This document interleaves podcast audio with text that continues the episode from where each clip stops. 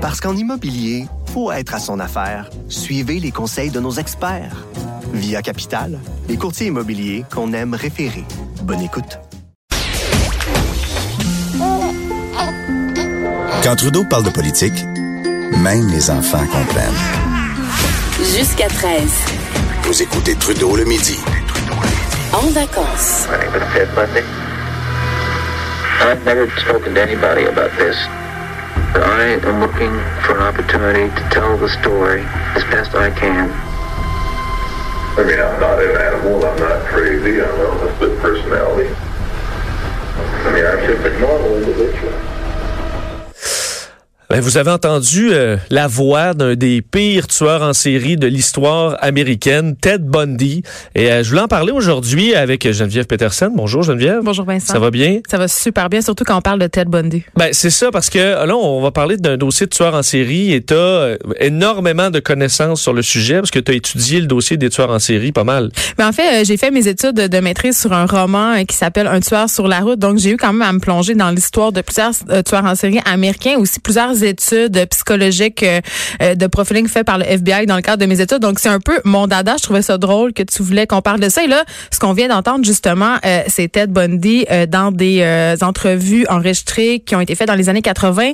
Et je trouvais ça important euh, de passer cet extrait-là en particulier parce qu'on l'entend dire, euh, je suis une personne normale, j'ai pas une personnalité déviante, je suis pas non plus psychotique. Comme vous autres. je suis comme vous autres. Et c'est ça qui fait que Ted Bundy a fasciné et c'est la raison pour laquelle aussi Netflix a décidé de consacrer quatre épisodes à son aventure entre très gros guillemets. Ben, c'est ça, c'est pour ça qu'on en parle aujourd'hui. Il y a une série documentaire sur Netflix, euh, bon, sur Ted Bundy. Moi, j'ai écouté un épisode, je vais peut-être finir euh, éventuellement. Il y a un film aussi qui s'en vient euh, sur, sur lui qui a été, euh, euh, bon, euh, dans- dans- euh, exécuté il y a une trentaine d'années maintenant.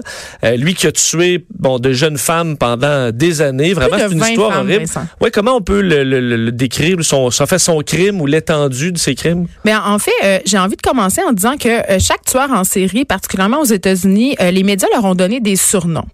Euh, on a le tueur du Zodiac, on a le tueur de la Green River. Euh, on les connaît ces noms-là, même si on connaît pas nécessairement l'histoire de chacun. C'est des mots qui résonnent. Et le, celui de Ted Bundy, c'était The Charming Killer. Donc, Et- le tueur charmant. Ben plus séduisant, dans le sens de séduisant, parce que Ted Bundy, ce qui fascine, c'était que il était très loin de l'image qu'on se fait des meurtriers en série. C'était un étudiant en droit. C'était quelqu'un d'excessivement charismatique. C'était quelqu'un euh, d'impliqué en politique euh, très activement. Là, il faisait des médias. Euh, c'était quelqu'un qui avait du succès auprès des femmes très organisé. C'est pas l'image qu'on se fait. C'est pas un, un William H. Gacy, justement, qui a des problèmes de santé mentale, qui a de la misère à fonctionner, qui est très quelqu'un que tu rencontres sur le trottoir et tu veux changer, là. Tu dis, ça va un peu, un beau monsieur tout à fait normal. Ben c'est c'est monsieur normal puis même encore c'est Mr Nice Guy. C'est un tu sais c'est c'est un gars qui réussissait à qui tout souriait, un gars qui a une apparence physique très agréable et c'est pour ça que son histoire euh, fascine autant, je crois, je pense que c'est un début d'explication puis il y a un livre vraiment vraiment si vous vous intéressez à Ted Bundy, il y a un livre qui s'appelle Un tueur si proche du même nom de- que la série à Canal D, Oui. mais je pense qu'ils ont puisé un peu là-dedans. C'est un livre écrit par une journaliste qui s'appelle Anne Rule, qui était une grande amie de Ted Bundy à l'époque. Et elle raconte son existence à ses côtés. Elle raconte comment elle dormait chez lui euh, en n'ayant aucune idée euh, de qu'est-ce qui se passait. Puis elle raconte aussi euh, la fascination euh, des femmes pour Ted Bundy après fait. Parce que c'est de ça dont on veut parler aujourd'hui. Exactement, parce que à la suite de la présentation du, du documentaire, Netflix a été obligé d'écrire un message sur les réseaux sociaux, un communiqué carrément pour dire, ben, faut se calmer. Vous lire d'ailleurs ce qu'ils ont écrit sur Twitter. Nous avons vu beaucoup de discussions sur le fait que Ted Bundy est, est hot, là. donc est séduisant, et euh, on voudrait vous rappeler gentiment à tout le monde qu'il y a des milliers d'hommes qui sont séduisants, qui sont hot, euh, et presque tous n'ont jamais été des tueurs en série. Exactement. Et c'est pas sans rappeler la polémique euh, de la série You, ok, qui est publiée aussi sur Netflix. Et ça, c'est une polémique euh, qui a été là, là, ça fait juste quelques semaines à peine. Là. Donc, la série You qui met en, en scène, en fait, un Penn Bagley, qui est un, un acteur américain qui est très, très beau, qui a joué, il est très connu pour avoir joué dans Gossip Girl, il faisait Dan Humphrey, ok? C'est un gars qui est super beau et il incarne Joe qui est un psychopathe, un gars qui suit des filles, une fille en particulier, qui développe une espèce d'attraction morbide et qui tue carrément des gens. D'ailleurs, on le soupçonne d'avoir tué, euh, je veux pas voler de punch, mais son ex-petite amie dans la série. Il devient complètement obsédé par une fille, elle suit c'est- partout.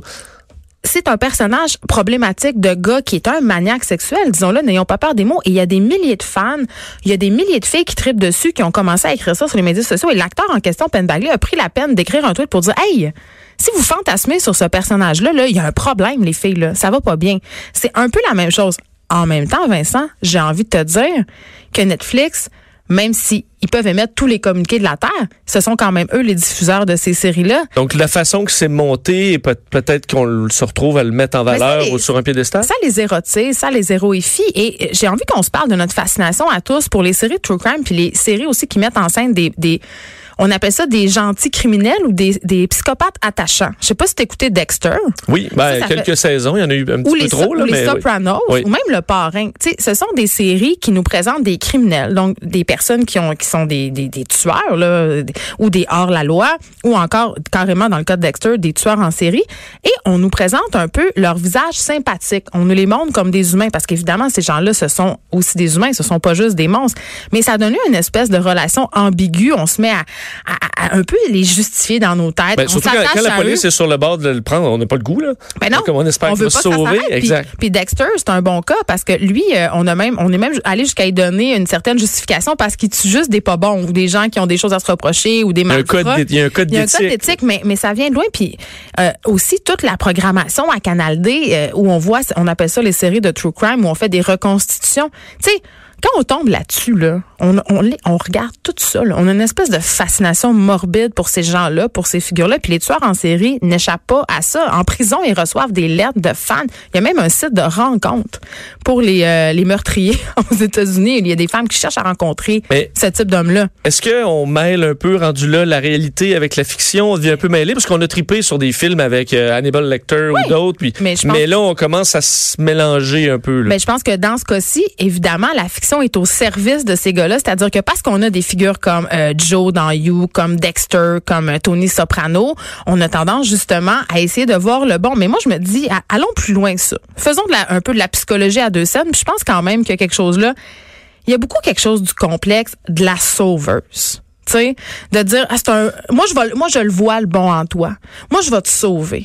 Moi, Moi, il me tuerait pas. il me tuerait pas. Ben, elle parle beaucoup de ça, Anne Rule, dans son film, euh, dans son livre, pardon, euh, sur Ted Bundy, un tueur si proche. Elle dit, je dormais à côté, puis là, je m'excuse, là, ça va être cru ce que je vais dire, mais Ted Bundy, là, c'est un gars qui violait des filles, les tuait, profanait leurs cadavres, ramenait leur tête chez lui pour les violer, violer les têtes des cadavres, OK? C'est très graphique ce que je viens de dire, mais c'est quand même la quand même. réalité. Il ne faut pas l'oublier. C'est sur ce personnage-là que les gens triplent. C'est sur cet homme-là que les femmes fantasment. OK? Et Anne Rule, elle dit, moi, la première, j'étais chez lui, je pouvais même pas m'imaginer qu'il avait fait ça. Tu sais, puis pourtant, elle était proche de lui, puis euh, pendant qu'elle était là, elle raconte qu'il y avait des cadavres cachés en dessous du divan. c'était- c'est ça qui se passait.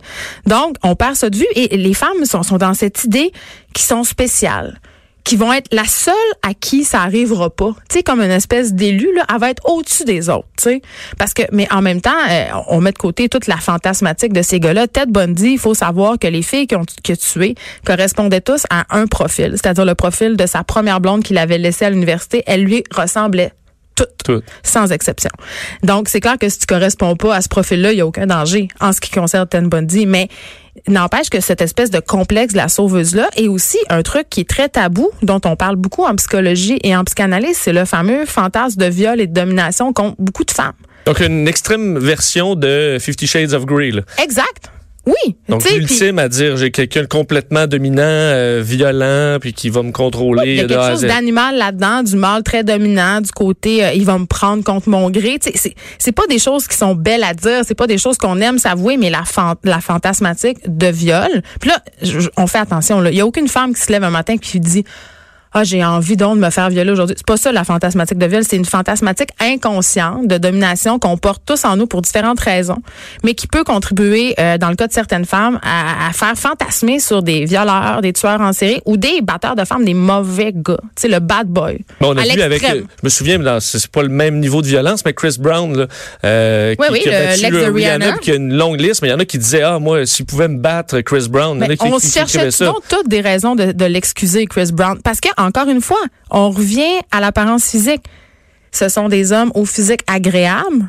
Donc, on, on veut, on veut comme pas s'imaginer. Tu sais, on aime penser qu'un tueur en série, un violeur, un batteur de femmes, c'est un gros gars avec une bedaine qui conduit sa rape van à la recherche d'une victime, là. Mais l'histoire nous aura quand même montré que la plupart des agresseurs ou des tueurs en série, ce sont euh, souvent des, des pères de famille, des gars un peu nerds qui, qui ont l'air de rien, tu sais. Mais c'est ça. Puis c'est, très problématique, euh, justement, des, quand des séries comme You puis euh, des, des documentaires sur Ted Bundy font surface sur Netflix et que là, il y a des centaines, il y en a beaucoup de monde là, qui fantasme. Euh, J'ai rechecké tantôt sur Twitter rapidement là, des tweets. euh, ben moi, Ted Bundy, euh, ça m'aurait pas dérangé qu'il me tue. Là. Il y en a des dizaines et des dizaines. Wow. qu'est-ce que ça dit sur nous? C'est assez Ben, inquiétant. justement, là-dedans, dans- allons euh, profondément dans ce que ça dit sur nous. Est-ce qu'il y a un côté de euh, le- qui, qui devient notre propre miroir de nos plus sombres idées Ben, où tu hey. dis, écoute, moi, je, c'est peut-être extrêmement réprimé, super loin, une idée que vous avez déjà eue, de dire, Hey, moi, celui-là, là, je, le- je le décapiterais, là. Puis que lui euh, se donne cette liberté-là de faire, de suivre absolument aucun code social en tuant qui veut, et que ça vient chercher ça. J'ai écouté euh, beaucoup d'entretiens avec des tueurs en série parce que, évidemment, le FBI euh, cherchait beaucoup à documenter dans les années 70. D'ailleurs, il y a une série super intéressante sur le profiling, sur euh, qui est une fiction qui raconte un peu l'histoire du profiling aux États-Unis. Vous irez voir ça. Euh, mais euh, justement, j'ai écouté plusieurs, plusieurs avec des tueurs en série, puis on parlait de cette ligne-là, cette ligne qu'on franchit quand on tue quelqu'un, c'est assez fascinant qu'est-ce qu'il va faire que tu tues quelqu'un ou pas. Mais c'est comme aller à la chasse. Moi, je compare ça à ça. C'est sûr que quand tu es dans une cage dans le bois puis que tu tues ton premier buck, tu as le buck fever, tu capotes, mais les tueurs en série disaient tous la même chose. Ils disaient c'est la première fois qui est le plus dur puis après ça, c'est fait. Puis c'est un rituel, hein, le, le meurtre en série. Il faut l'expliquer quand même aux gens. là. C'est que c'est une pulsion, comme l'alcoolisme en est une. Là, on, on met des gros guillemets. Là, je veux pas.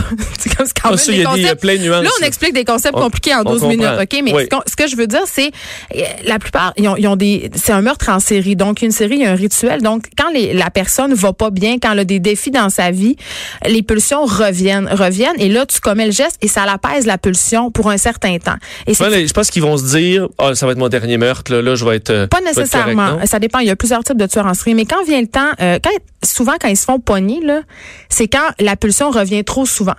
Donc là, ils sont plus capables. Puis dans le cas de Ted Bundy, euh, c'est particulier. Là, ma mémoire fait défaut, mais je pense qu'il en a tué quatre dans la même nuit quand il s'est fait arrêter. Là, c'était dans une résidence étudiante aux États-Unis.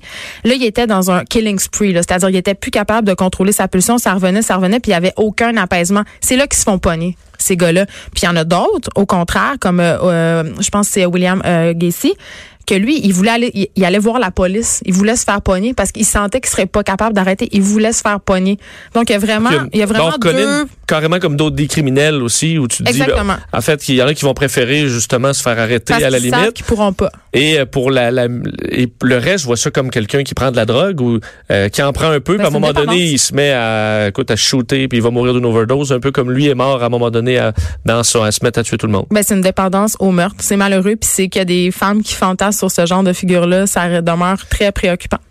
Effectivement, alors faudrait, euh, je sais pas, mais que tu dirais quoi à une fille qui, qui écoute ça ou un gars, parce qu'il y en a aussi qui, de- qui commencent à, à, à Ouais. triper un peu trop. là. Ben, je, je dirais qu'il faut. Écoute un téléroman. Ben là. non, mais il faut, il faut se demander qu'est-ce qui vient nous chercher là-dedans. Mais moi, je pense que quand même, les diffuseurs ont une responsabilité.